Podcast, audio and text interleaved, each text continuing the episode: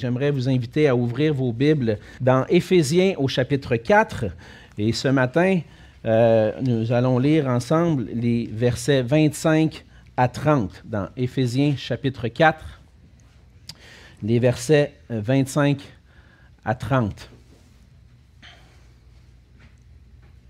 La parole de Dieu dit ceci, c'est pourquoi renoncez aux mensonges et que chacun de vous parle selon la vérité à son prochain, car nous sommes membres les uns des autres. Si vous vous mettez en colère, ne péchez point, que le soleil ne se couche pas sur votre colère, et ne donnez pas accès au diable. Que celui qui dérobait ne dérobe plus, mais plutôt qu'il travaille, en faisant de ses mains ce qui est bien, pour avoir de quoi donner à celui qui est dans le besoin. Qu'il ne sorte de votre bouche aucune parole mauvaise, mais s'il y a lieu, quelques bonnes paroles qui servent à l'édification et communiquent une grâce à ceux qui l'entendent. N'attristez pas le Saint-Esprit de Dieu par lequel vous avez été scellés pour le, le, jour de la rédemption. On va se courber dans un mot de prière. Oui, Seigneur notre Dieu, c'est une grâce que nous avons de pouvoir euh, être ensemble ce matin, de pouvoir être réunis pour euh, euh, chanter tes louanges, euh, t'apporter nos cœurs, Seigneur, et nos cœurs qui sont remplis d'émerveillement, d'adoration et de joie en toi, pour tout ce que tu as fait pour nous, Seigneur, en ton Fils Jésus-Christ. Et Seigneur, comme on l'a vu à travers les chants, un jour, on va avoir l'occasion de pouvoir habiter dans ta maison, d'être dans ta présence. Mais en attendant, Seigneur, merci de nous permettre de jouir de cette présence, alors que nous sommes rassemblés par ton Esprit qui est en nous, qui est au milieu de nous. Seigneur, tu nous, on jouit de, ta présence. Et euh, on veut, Seigneur, aussi euh, te prier ce matin que, à travers cette parole que tu nous as laissée, à travers cette parole que tu nous donnes, que tu nous as donnée pour nourrir notre âme, que tu puisses euh, nous édifier, que cette parole nous façonne à ton image, Seigneur Jésus, et que tout ce que va être dit pendant le message, Seigneur, puisse servir à l'édification de ton peuple. Seigneur, conduis-nous ensemble et permets-nous de recevoir cette parole euh, venant de toi, afin que nous puissions la mettre en pratique dans nos vies. C'est dans le nom de Jésus que je te prie. Amen. Amen. Comme euh, j'ai débuté mon message la semaine dernière, cette semaine, on continue un peu dans le même thème, exactement le même thème, mais avec des éléments plus pratiques différents. Mais on avait commencé à aborder un sujet dans mon introduction la semaine dernière qui touchait la vision du monde. Le fait qu'on a tous une vision du monde, et dans notre vision du monde, on a la question de l'identité. Qui nous sommes? Qui suis-je? Et d'où je viens, et notre origine et tout ça. Et puis, dans le fond, lorsqu'on contemple les Écritures, lorsqu'on apprend à grandir comme disciple de Jésus-Christ, on voit que cette vision du monde-là a un impact sur notre identité. Mais notre identité, on voit que c'est au cœur de tout être humain, de cette, de cette question d'identité, de savoir qui suis-je. Puis on pourrait dire que la question de l'identité, pour la rapprocher un peu plus près de nous, a été au cœur des discussions politiques au Québec pendant plusieurs années, pendant des décennies même. Peut-être que vous êtes immigrant et puis que vous connaissez plus ou moins la politique euh, au Québec, mais si euh, ceux qui ont vécu ici pendant les dernières décennies, vous savez que toute la question d'identité est importante pour les Québécois. Et ça me rappelait quand je méditais sur cette question-là, à un moment donné, dans un certain film québécois que je ne recommanderais pas nécessairement, mais que la question de l'identité était abordée. Et puis, euh, dans, le, film, le personnage se fait poser euh, la question par un Français qui rencontre dans l'avion. Il dit Ah, vous êtes, vous êtes Canadien Et là, le Québécois est là, et puis il ne sait pas trop comment se définir. nous, on est des Canadiens français. Des Québécois français du Canada. Puis là, il, est mêlé, il ne sait plus trop quoi répondre. Puis la question, dans le fond, pour les Québécois, c'est est-ce qu'on s'identifie comme Québécois ou Canadiens? Parce que partout dans le monde, tout le monde nous voit comme des Canadiens. Lorsque tu visites ailleurs, tu dis Je viens du Québec, personne ne connaît c'est quoi le Québec. Mais si tu dis tu viens du Canada, ils comprennent. Donc, la question de savoir si je suis un Québécois ou un Canadien français ou un Nord-Américain, c'est au cœur de notre, de notre euh, culture, de notre société. Puis peu importe, dans le fond, l'étiquette que vous choisissez ou qui vous convient le mieux, pour le reste du monde, vous êtes des Canadiens. Je ne ferai pas de politique plus loin que ça ce matin. Un terrain glissant. Oui, je, je vois que ça commence à glisser un petit peu, là.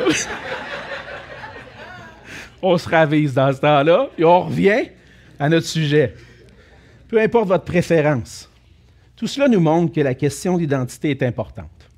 Elle est importante pour tout le monde autour de nous, parce qu'elle nous permet de définir qui nous sommes. Et lorsque nous nous définissons d'une certaine façon, lorsqu'on se définit comme moi je suis québécois, ou moi je suis canadien-français, ou moi je suis un informaticien, ou moi je suis, ça, ça, a un impact sur notre façon de vivre, sur notre façon dont on va mener notre vie. En tant que chrétien, lorsque nous sommes venus à Christ, ça l'a influencé d'une manière profonde notre façon de voir qui nous sommes, de concevoir qui je suis. En Jésus-Christ, on a une nouvelle identité. Et celle-là est importante. Maintenant que je ne me définis plus simplement en fonction de mes origines ou en fonction du pays où j'habite ou le pays que je suis citoyen, comme chrétien, comme Paul le mentionne, je m'identifie comme un disciple de Christ et Paul le mentionne dans Éphésiens 2, 19 de cette façon. Ainsi donc, vous n'êtes plus des étrangers, ni des gens du dehors, mais vous êtes concitoyens des saints, gens de la maison de Dieu. Alors, peu importe ta, ta réflexion sur qui tu es, je pense que Paul nous dit exactement qui nous sommes maintenant en Jésus-Christ, des citoyens du royaume de Dieu. Et ce changement profond-là que Dieu a apporté dans notre vie lorsqu'on a placé notre foi en Jésus-Christ amène un changement dans ma façon de penser et d'agir. Et dans son épître aux Éphésiens, Paul adresse la question de l'identité du croyant et du changement qui s'est passé dans notre vie lorsque nous, avons cru, en Jésus. En Jésus-Christ, on réalise que maintenant, on est des enfants de Dieu par adoption. En Jésus-Christ, on fait maintenant partie du peuple de Dieu. Et c'est pour ça que, en Jésus-Christ, on voit des gens de toutes les nations. Il n'y a plus de barrière entre les juifs et les non-juifs. On voit même dans l'Église, quelqu'un visitait l'Église la semaine dernière, il me disait, ça me frappe combien cette Église ici est multiculturelle. Parce qu'il venait des États-Unis, puis souvent aux États-Unis, on voit les églises plus divisées selon les nations. Mais ici, on voit l'image de l'Église, que peu importe d'où tu viens, peu importe ton origine, tu es un enfant de Dieu. Nous sommes le peuple de Dieu, ensemble. Et ça, ça a un impact. Et on a vu, un des impacts, c'est que le fait qu'en venant à Christ, nous avons appris Christ. Nous avons appris de lui à nous dépouiller du vieil homme et à revêtir Christ lui-même, l'homme nouveau. Et ce changement-là amène non seulement des changements dans qui nous sommes, mais aussi dans notre façon d'agir. La semaine dernière, on a vu ensemble les versets 25 à 27. Et on a vu que cela, que ce changement d'identité avait un impact sur deux éléments. Premièrement, sur le fait que maintenant, en tant qu'homme nouveau, femme nouvelle en Jésus-Christ, on arrête de mentir pour dire la vérité.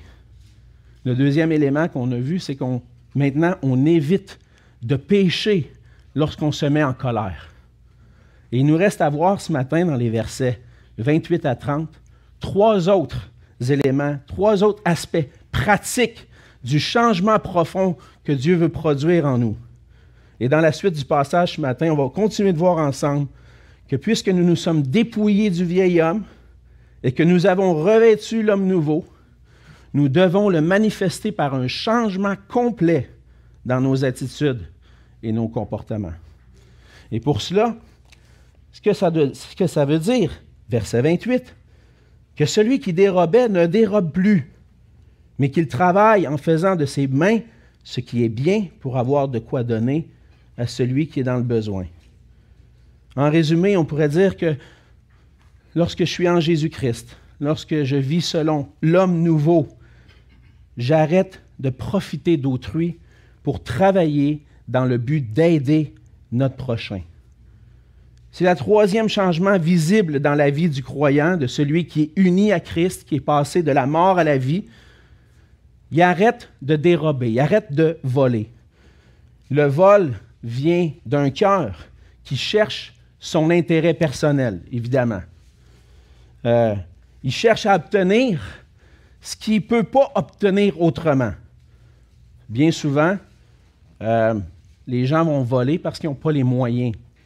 Bien souvent, ils vont voler parce qu'ils veulent s'enrichir au-delà de leurs besoins. Et puis, c'est arrivé souvent lorsque on travaillait, je travaillais pour mon père à l'épicerie, qu'on voyait des gens mettre des choses dans leur poche pour voler. Des fois, on voyait que c'était quelqu'un qui voulait peut-être revendre ça puis faire de l'argent. Mais c'est arrivé à des moments où mon père avait pris une dame à mettre un paquet de steak caché dans sa sacoche.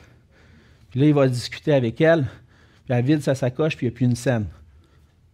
Puis là, il dit ben, Pourquoi tu n'es pas venu me voir? J'aurais pu t'aider. Voler, ce n'est pas la façon de faire. Et puis, souvent, ce qui va amener le vol, c'est la convoitise, désirer ce que je ne peux pas posséder. Ça arrivait souvent lorsque on achetait nouvelle, un nouveau vélo. Lorsque je me suis acheté un nouveau vélo, j'avais peut-être 13-14 ans. Mes parents disaient Barre-le. Barre-le ton vélo. Parce que là, il est neuf. Il y a bien du monde qui vont vouloir l'avoir. Barre ton vélo. Parce qu'il y en a qui ne peuvent pas se payer un vélo peut-être de cette façon-là, ou peut-être qu'ils n'ont pas travaillé pour le faire, puis ils vont vouloir l'avoir plus facilement, ils vont convoiter ton vélo, puis ils vont venir te le prendre.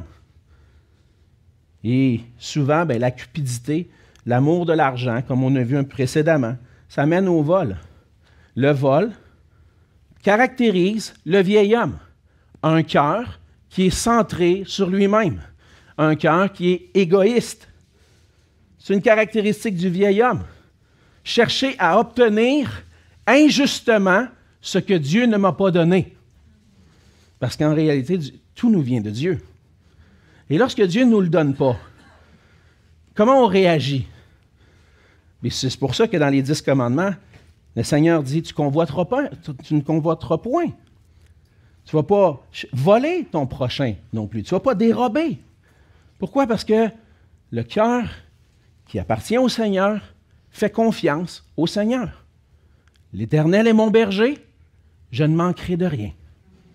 Et lorsque je cherche à voler, à profiter des autres, c'est comme si je dis Seigneur, tu ne me l'as pas donné, je suis jaloux, moi régler ça par moi-même, moi mettre ça dans mes poches. Mais ce qui peut-être que c'est évident pour nous les chrétiens aujourd'hui, c'est clair. On connaît ça, on ne vole pas. Mais là où c'est plus tentant de voler, c'est peut-être pour ceux qui euh, vont diriger des entreprises. On voit dans les entreprises aujourd'hui, dans certains domaines, qu'on charge beaucoup d'argent. Puis peut-être même au-delà de ce qui est nécessaire. Et puis, on profite du fait que ben, je travaille à, à temps de l'heure, puis moi, c'est 150 pièces de l'heure ou 200 pièces de l'heure. Des fois, c'est peut-être ça que ça vaut.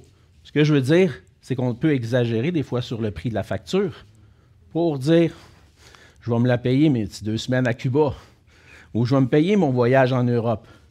Parce qu'on met le crayon un peu plus pesant sur la facture.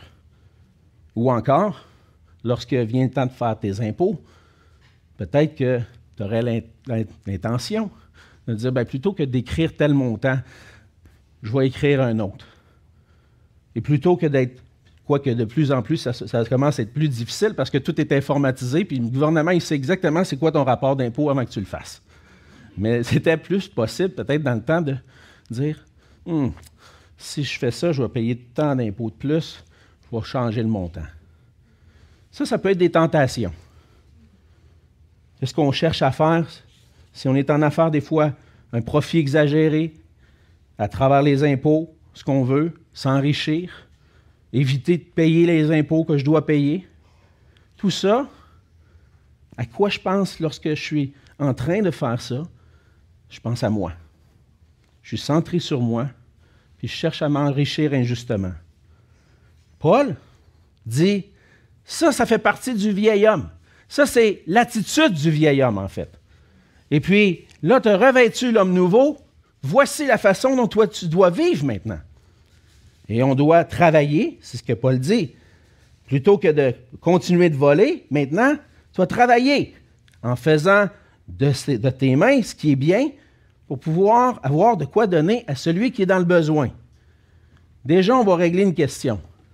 Le travail, c'est quelque chose de bon. Parce que Dieu a donné le travail avant la chute. Vous savez le commandement que Dieu a donné à Adam et Ève? Tu vas cultiver le sol. Vous allez vous multiplier, vous allez cultiver le jardin. Ce qui est venu après la chute, c'est la difficulté dans le travail.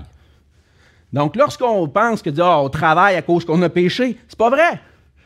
Parce que travailler, ça vient de Dieu. C'est quelque chose de bon.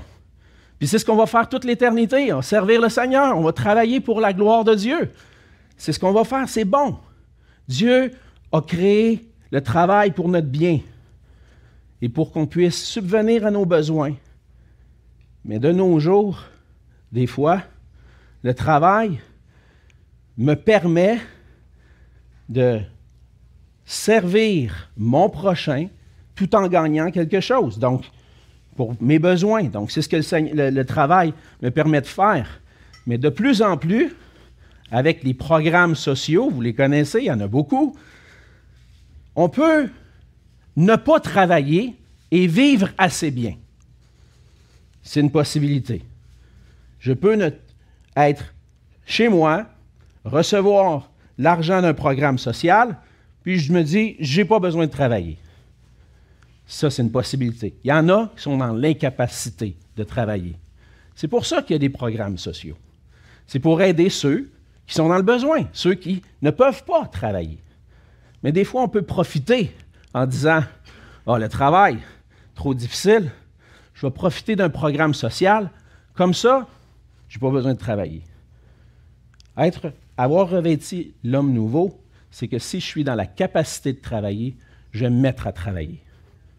Premièrement, pour survenir à mes besoins. Mais ce qu'on voit dans le passage, c'est que l'objectif du travail va un pas plus loin. Parce que c'est dans notre mentalité. c'est sûr, il faut que tu travailles. Si tu veux vivre, il faut que tu travailles. Si tu, si tu veux avoir une voiture, gagne l'argent puis achète la voiture. Si tu veux manger, travaille, tu vas manger. C'est un principe biblique. Mais pour des chrétiens qui ont revêtu Christ, l'objectif change un peu. Il n'est pas seulement centré sur moi, pas seulement centré sur mes projets, sur mes objectifs, mais tourné vers l'autre. Et c'est ce qu'on voit quand Paul dit que ton objectif, plutôt que de voler puis être centré sur toi, tu devrais travailler avec les capacités que le Seigneur te donne de tes propres mains. Pourquoi?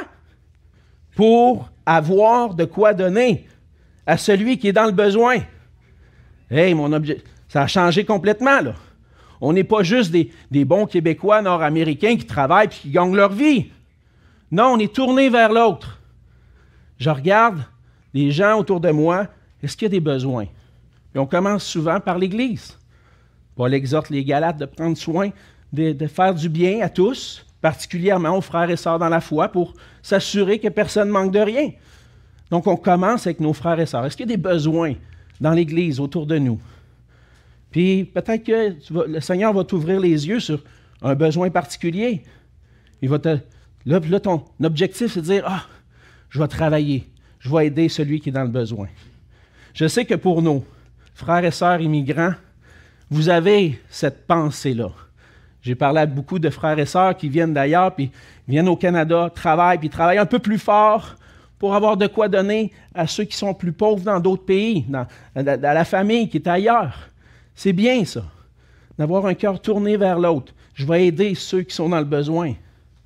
Et des fois, ça peut être autour de nous dans l'Église. Mais des fois, ça peut être ailleurs. Et puis, on voit dans les Écritures plusieurs moments où ce que le peuple de Dieu était appelé à donner pour subvenir aux besoins de ceux qui étaient dans le besoin, particulièrement lorsque Paul va faire une collecte pour les chrétiens de Jérusalem qui vivaient la persécution. Il se promenait dans les églises à Corinthe et puis il encourageait les frères et sœurs à donner pour pouvoir aider ceux qui sont à Jérusalem. Donc il y a des besoins dans l'Église, mais des fois, il y a des besoins en dehors de nous. Je pensais cette semaine, j'ai parlé récemment avec Pasteur Guiteau, qui est venu l'année dernière nous présenter le projet de l'école à Duval, puis euh, les projets qu'il y a là-bas. il me disait que ce n'est pas facile en Haïti présentement. Ça a l'air que, surtout dans cette région-là, c'est de plus en plus difficile. Il y a des, des révoltes contre les, contre les criminels et toutes sortes de choses qui se passent, puis c'est difficile. Il y a des enfants là-bas qu'on pourrait aider, qu'on pourrait dire, on va les soutenir, un petit montant par mois. Puis peut-être que vous le faites déjà, je donne un exemple, peut-être que vous le faites déjà ailleurs, mais en Jésus maintenant, le Seigneur nous ouvre les yeux sur plus que notre propre besoin, mais sur les besoins autour de nous, puis ailleurs dans l'Église, ailleurs dans le monde. Alors, mon objectif, mon but dans mon travail change. C'est plus seulement pour moi, c'est plus centré sur moi, c'est centré vers les autres. revêtir Christ, c'est changer ma pensée nord-américaine. Puis c'est pas seulement travailler pour mes besoins, mais suffisamment pour aider d'autres. Et là, ma question, c'est est-ce que ta pensée par rapport au travail a été changée? Parce que moi, personnellement, le Seigneur m'a challengé avec ce passage-là.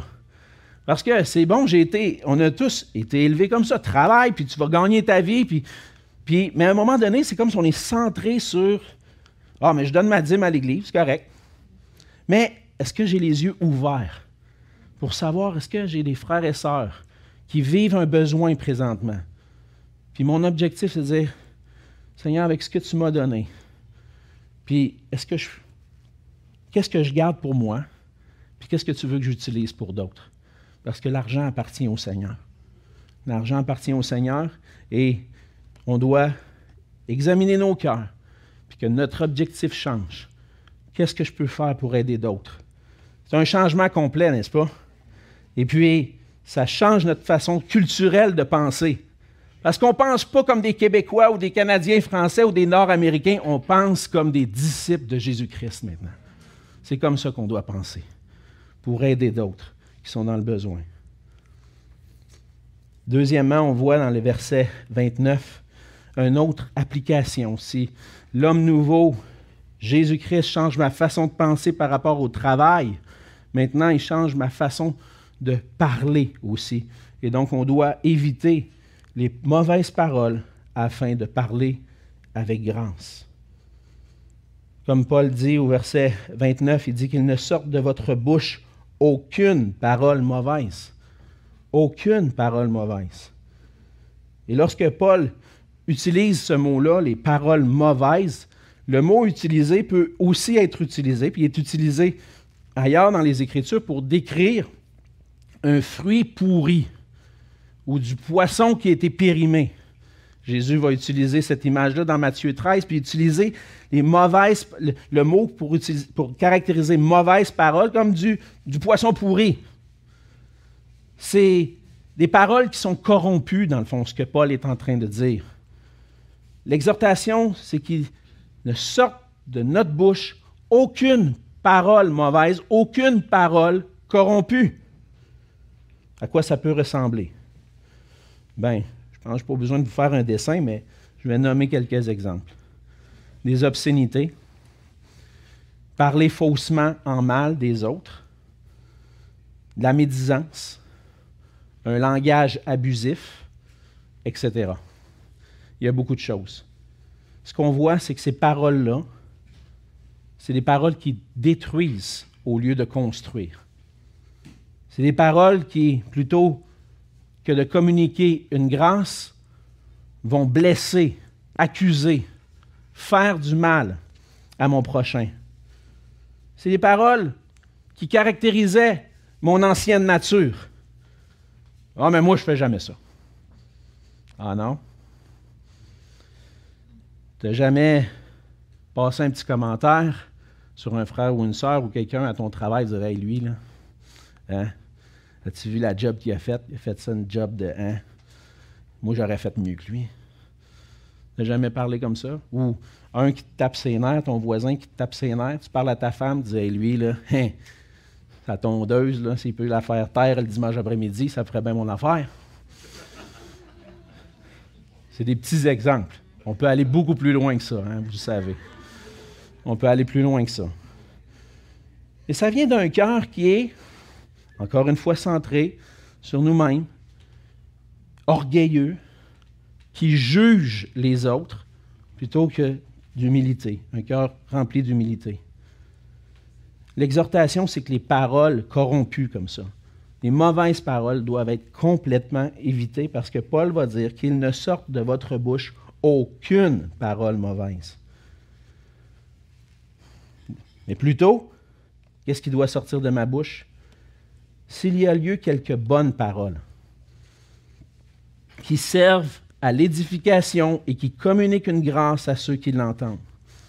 Des paroles qui servent à l'édification. Donc, si tu dis quelque chose, plutôt que de dire des choses qui détruisent, puis même dire des choses qui servent à rien, parce que des fois on parle beaucoup trop, pour rien, veille sur ta bouche. En d'autres mots, tourne ta langue sept fois avant de parler. Hein, on connaît ça. Pour que tu, veux t'assurer que ce qui sort de ta bouche va servir à édifier, à construire, à aider l'autre. Puis va l'aider à progresser dans sa foi lorsqu'on le place, que ce soit dans l'Église ou même en dehors de l'Église. Ah, peut-être que tu as un, collègue de travail que tu ne sais pas trop comment t'y prendre, mais dis-toi que les paroles qui vont sortir de ta bouche, lui, il les analyse. Ça m'est arrivé une fois, j'avais poigné un air, comme on dit. J'étais avec un, un, collègue de travail, puis j'avais pas aimé ça. Puis j'y avais dit. Puis c'était sorti rough. Puis là, après ça, L'Esprit de Dieu me met à cœur, puis je vois ça, j'ai été un peu rough avec lui, puis je n'ai pas représenté Christ de la manière dont j'ai parlé.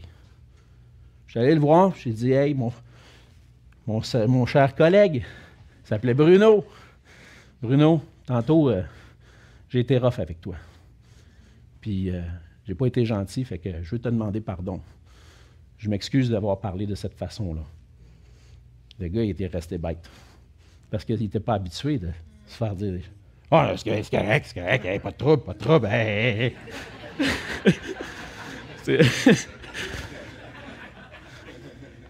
On sait tous, ça nous arrive tout, hein? hein ben oui, c'est vrai. Mais ça ne donne pas la permission d'avoir parlé durement. Je n'ai pas communiqué une grâce. J'ai été dur, ce n'était pas constructif, ça l'aidait peut-être pas non plus à s'approcher de Christ lorsque je suis avec des non-croyants, comment je peux, qu'est-ce que je peux dire? Que ce soit une parole de grâce, une parole d'amour, sans juste rempli de grâce pour que ça puisse construire, puis peut-être l'encourager à aller vers Christ. C'est des paroles qui communiquent une grâce. Lorsque je parle, je veux faire attention à ce que je dis parce que je ne veux pas décourager quelqu'un. Parce que des fois, on est facile sur la critique. On peut se concentrer sur ce qui ne marche pas. Et c'est souvent ce qu'on fait, que ce soit dans l'Église, au travail, à la maison. On se concentre sur ce qui ne marche pas. Puis on critique ce qui ne fonctionne pas. Mais la critique, souvent, atteint quelqu'un. Atteint le cœur de quelqu'un.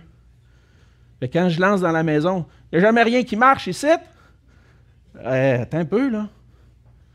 Ta femme est là. Tes enfants sont là. Puis je me parle à moi-même en passant. Hein? Parce que ça l'arrive, des fois, ça ne marche pas à mon, goût. Je reflète mon ancienne nature de cette façon-là. Mais lorsque Christ vient, il veut changer ça. Il veut changer nos cœurs pour que ce qui sort de ma bouche soit quelque chose qui ne construit pas, qui décourage puis qui détruit. Il y a la place pour faire de la critique constructive. Faut que ce soit bien fait. Ça m'arrive parfois d'arriver puis d'avoir un, de corriger les travaux des étudiants qui font des, études en théologie. Ils écrivent un travail de 4, 5, 6 pages, puis je, je corrige. Des fois, je note des choses qui sont à travailler, mais à la fin, ce que je veux faire, c'est l'encourager. Hey, j'ai été encouragé par ce que tu as dit. Ça, ça, ça, c'est excellent. Puis dans cette, dans cette partie-là, j'aurais aimé mieux voir ça. Je pense que ça aurait été plus pertinent si tu avais développé telle chose. Je veux encourager, pas décourager. Et lorsque je vois quelque chose qui ne fonctionne pas, ou j'aurais le goût de dire une critique, je veux prendre le temps, premièrement, de regarder qu'est-ce que je peux dire qui va édifier puis qui va communiquer une grâce. Puis en communiquant la grâce, la personne sait très bien que ce que je veux soulever comme problème, c'est dans le but de construire. Mais si je ne précède pas mon, intervention avec une grâce, tout ce que ça a l'air, c'est un chioleux. Qui dit les choses, puis que finalement, il a rien, il n'est pas prêt à s'impliquer dans ça. Le Seigneur nous demande que tout ce qui sort de notre bouche puisse servir à l'édification et communique une grâce. Et lorsqu'on cherche à édifier, on reflète Christ, qui par amour, lui, est venu nous communiquer sa grâce. Pour nous prendre des ennemis de Dieu, perdus, sans aucun espoir. Il vient pour nous manifester son amour, sa grâce. Pourquoi? Parce qu'il veut nous amener à être réconciliés avec Dieu. Et c'est ce que Christ a fait. Il a tout accompli pour nous à la croix. Il s'est donné par amour, par grâce, pour nous amener en relation avec Dieu. Ça, c'est édifiant. Ça, ça construit pour la gloire de Dieu. Oui, le Seigneur a critiqué parfois, des fois, il a, dit une parole qui jugeait les cœurs, mais son but dans tout ça, c'était de gagner le cœur pour qu'il se tourne vers Dieu. C'est ce qu'on veut faire aussi par nos paroles. Communiquer la grâce de Christ, amener l'unité plutôt que la division. Et ça, ça commence avec des pensées et un cœur qui est transformé. Et puisqu'on a goûté la grâce de Dieu envers nous, on doit complètement éviter les paroles corrompues, mauvaises, puis chercher à communiquer la grâce à ceux qui nous entendent. Ça, c'était le deuxième point.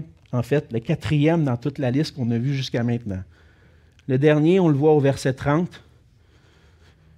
Le cinquième dans toute la liste, Paul nous dit qu'on doit éviter d'attrister le Saint-Esprit. N'attristez pas le Saint-Esprit de Dieu, par lequel vous avez été scellés pour le jour de la rédemption. Dans ce, dans dans ce verset-là, on pourrait dire, en quelque sorte, que Paul fait un résumé de tout ce qui était dit avant. D'une manière pratique, assurez-vous de ne pas attrister l'Esprit de Dieu. Et Paul fait cette exhortation-là parce que le Saint-Esprit habite dans chaque croyant. Puis on reçoit le Saint-Esprit au moment de notre conversion.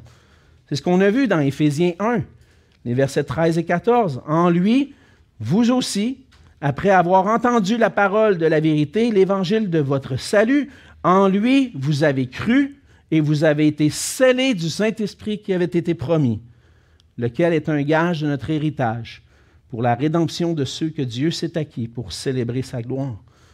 En lui, vous avez cru et vous avez été scellés du Saint-Esprit. Par la foi en Jésus, on est unis à Jésus-Christ qui nous donne son, son Esprit Saint, qui nous garantit notre salut. Donc le Saint-Esprit est là, vit en nous, habite en nous. Et par le Saint-Esprit, maintenant, on a la capacité de marcher selon l'homme nouveau. Le Saint-Esprit, c'est celui qui nous conduit, qui nous guide dans notre marche. C'est le Saint-Esprit qui fait qu'on commence à marcher avec Christ. C'est le Saint-Esprit qui se manifeste lorsqu'on confesse Jésus-Christ et qu'on continue de persévérer dans la foi au Seigneur Jésus. C'est l'œuvre de l'Esprit dans nos vies. L'Esprit est là, il est présent depuis le moment de ma conversion. Et puis, c'est le Saint-Esprit qui nous unit ensemble. 1 Corinthiens 12, verset 13, qui nous permet de vivre comme un seul corps. Donc, lorsque je marche pas selon l'homme nouveau, ça a une conséquence. J'attriste le Saint-Esprit. Et Paul dit, n'attristez pas le Saint-Esprit. Vous avez appris, vous avez revêtu l'homme nouveau, maintenant vivez selon l'homme nouveau pour ne pas attrister l'Esprit Saint. Et ici, Paul rappelle dans ce verset, dans le verset 30, en disant N'attristez pas le Saint-Esprit de Dieu, il rappelle un passage du prophète Ésaïe qui dit que le peuple d'Israël avait attristé le Saint-Esprit dans le désert. Ésaïe rappelle le moment où Israël a été dans le désert après la sortie d'Égypte. Et qu'est-ce qu'Israël avait fait? C'était tourné vers les idoles, un veau d'or. Puis elle s'était détournée de Dieu pour adorer l'idole. Qu'est-ce qu'ils ont fait lorsqu'ils se sont détournés de Dieu? Ils ont attristé l'Esprit Saint. Et nous, ce que le Seigneur nous appelle, c'est que lorsque on vit, continue de vivre comme notre ancienne nature, Seigneur nous dit, tu fais de la peine à l'Esprit Saint. Et là, en théologie, je sais, parce que là, j'ouvre une, une, porte, vous allez entendre toutes sortes de choses qui disent que Dieu n'a pas d'émotion. Parce que Dieu ne change pas. Si Dieu a des émotions, bien, il change. Attends un peu, là. Est-ce que Dieu change parce qu'il est irrité contre le péché? Non. Dieu est toujours irrité contre le péché. Puis si tu pêches, puis si tu attristes le Saint-Esprit, t'éveilles la personne de Dieu qui est irritée contre le péché. Donc Dieu ne change pas à cause qu'il vit une émotion, à cause qu'il vit un sentiment par rapport au péché. Ce sentiment-là est toujours là en Dieu. Et là, lorsque tu attristes le Saint-Esprit, lorsque tu vis selon le vieil homme, tu attristes le Saint-Esprit, cette tristesse-là nous est communiquée par l'Esprit Saint pour nous montrer que Dieu peut être attristé par notre conduite. Dieu n'est pas indifférent à notre façon de vivre. Nous sommes ses enfants et on doit vivre pour sa gloire. Et donc, si on a vécu le changement de s'être dépouillé du vieil homme pour avoir revêtu, revêtu l'homme nouveau, on doit éviter d'attrister le Saint-Esprit. Parce que c'est le Saint-Esprit qui nous a scellés pour le jour de la rédemption. Le Saint-Esprit nous a marqués d'un sceau pour le jour où Christ va revenir. Lorsque Christ va revenir, parce que c'est ce qu'il a promis, il va revenir pour établir son règne sur la terre, mais il va venir aussi pour le jugement. Et là, il va voir parmi tous les hommes ceux qui sont marqués du sceau du Saint-Esprit. Et là, il va dire, ceux-là ne viennent pas en jugement, parce qu'ils sont marqués de mon sceau. Ils m'appartiennent, eux. C'est la garantie que j'ai payée pour eux, qu'ils sont justes devant Dieu parce que j'ai accompli pour eux. Eux ne vont pas à la condamnation. Mais ceux qui n'ont pas été marqués de son sceau vont être condamnés. Le Saint-Esprit nous a marqués pour qu'on évite le jugement et qu'on puisse hériter la vie éternelle. Et tout comme le jour de la venue de Jésus-Christ était prévu d'avance, le jour de son retour est aussi prévu d'avance. On ne sait pas quand est-ce que ça va arriver. Mais une chose qu'on doit s'assurer, c'est qu'on soit prêt pour ce jour-là. Qu'on soit prêt à rencontrer Jésus-Christ. Et si tu n'es pas encore prêt à rencontrer Christ à ce moment, à ce jour de la rédemption qui va venir sauver ceux qui ont cru en lui, tu es perdu encore si tu n'as pas cru. Mais Christ a tout accompli pour toi, pour que tu puisses être réconcilié avec Dieu, recevoir le pardon de tes péchés, être justifié. Tout ce que tu as à faire, c'est de faire confiance à tout ce qu'il est et ce qu'il a accompli pour toi. Tu as besoin de réaliser que tu es un pécheur qui est éloigné de Dieu, qui vit contrairement à ce que Dieu demande pour te détourner de tourner vers Dieu et saisir la grâce du pardon qui est en Jésus-Christ. Et lorsqu'on croit, on est pardonné. On est uni à Jésus-Christ qui nous donne sa justice, qui nous sanctifie, qui nous fait paraître juste devant Dieu, puis il nous donne son Saint-Esprit qui nous marque pour le jour de la rédemption. Et si le Saint-Esprit nous a marqués, on doit agir conformément à des gens qui ont été marqués par le sceau de l'Esprit. Et ça veut dire vivre selon l'homme nouveau, à la ressemblance de Jésus-Christ. On voit que le Saint-Esprit est attristé et que ça, ça peut avoir un effet sur nous. Il va arriver par moments que on va tomber, on va pécher, que ce soit de les façons dont Paul a mentionné juste des façons dont Paul a mentionné juste avant, à travers un mensonge, un vol, une parole dure, une colère excessive qui nous a amenés à pécher. Ça va attrister l'Esprit de Dieu. Puis lorsqu'on a revêtu l'homme nouveau, on va sentir cette tristesse-là. Je vous ai parlé tout à l'heure de quand j'ai parlé durement à un des collègues, de mes collègues de travail, puis j'ai suis revenu en arrière après, j'ai dit non, non, non. J'avais une tristesse dans mon cœur. Je pense que c'est le Saint-Esprit qui nous donne cette tristesse-là. J'avais attristé le Saint-Esprit de Dieu. Le Saint-Esprit nous a marqués, nous a scellés. On est pris, influencé par le péché dans la chair, le monde, Satan qui rôde. Et puis des fois, on va tomber. Et on va attrister l'Esprit de Dieu. Mais ce, que, ce qui est bon dans ça, c'est que le Saint-Esprit est attristé, mais dans un but, pour nous ramener proche du Seigneur. Son esprit nous garde proche de Dieu en nous communiquant sa tristesse face au péché. Le Saint-Esprit nous garde de vivre selon l'homme nouveau, persévérer jusqu'à la fin selon l'homme nouveau. Et cette tristesse qui vient de l'Esprit agit en nous pour qu'on puisse reconnaître notre péché et nous amener à la repentance. Le Saint-Esprit nous fait éprouver cette tristesse selon Dieu pour qu'on puisse rester proche du Seigneur. Et le fait d'avoir été marqué de l'Esprit de Dieu nous amène ensemble, nous tous qui avons été marqués de ce sceau, à être unis ensemble et à rester unis dans la vérité. Donc, si j'ai manqué envers un frère ou une sœur, que ce soit en parole ou en action, le Saint-Esprit va en être attristé. Puis ça va arriver.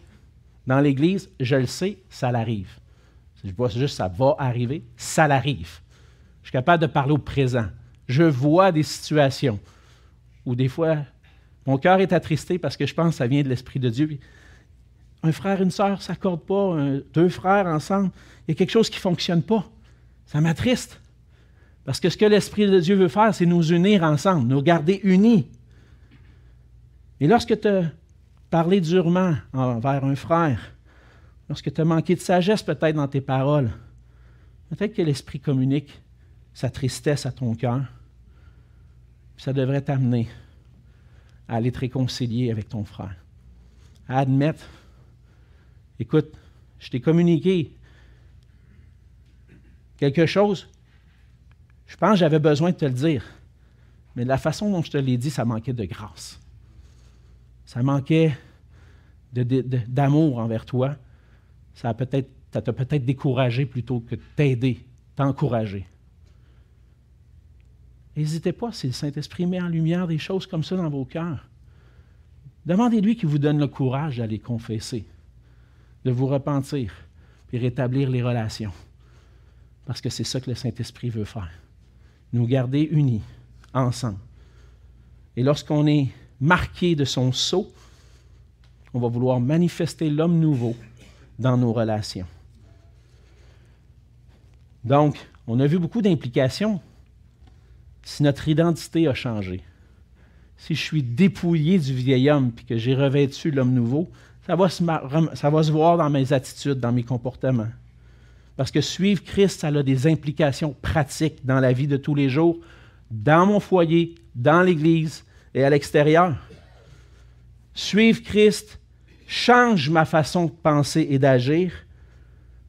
Et si je suis en mesure de refléter l'homme nouveau, c'est possible parce que l'œuvre de Christ en nous nous pousse à mettre tous nos efforts pour préserver notre témoignage, préserver l'unité. Si tu aimes ton prochain, tu vas parler selon la vérité. Si tu aimes ton prochain, tu vas éviter de te mettre en colère excessive contre quelque chose qu'il a fait. Si tu aimes ton prochain, tu vas lui faire du bien à travers ce que le Seigneur te donne. Si tu aimes ton prochain, tu vas vouloir construire, édifier à travers tes paroles.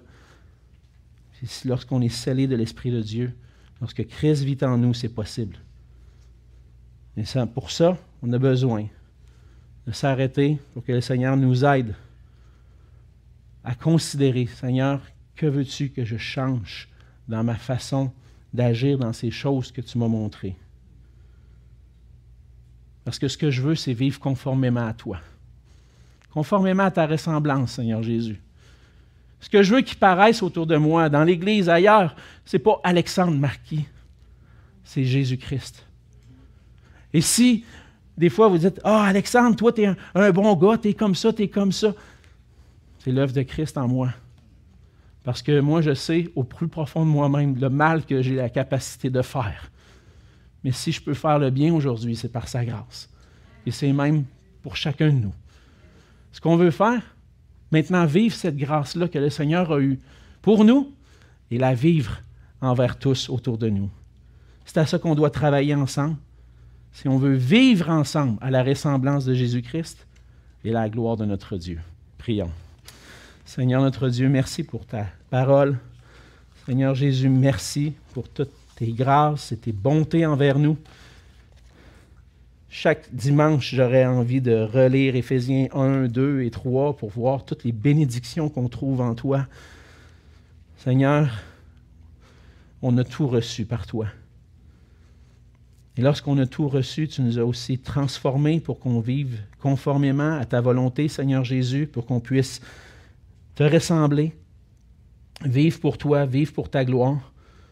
Et maintenant, Seigneur, on te demande que tu puisses nous transformer dans, tout ce qu'on peut dire, dans tout ce qu'on peut penser, dans les attitudes de nos cœurs, dans nos actions. Nous voulons te refléter, Seigneur Jésus. Nous voulons manifester Christ aux gens autour de nous, dans notre famille, dans notre foyer, dans l'Église et à ceux qu'on côtoie qui ne te connaissent pas. Seigneur, utilise-nous pour manifester qui tu es pour manifester ton amour et ta grâce à ceux qui nous entourent. Et qu'à travers nous, Seigneur, les gens puissent voir ta gloire et se tourner vers toi pour être sauvés et goûter à ta grâce. Transforme ton Église, Seigneur, transforme-moi, transforme-nous pour ta gloire, au nom de Jésus. Amen.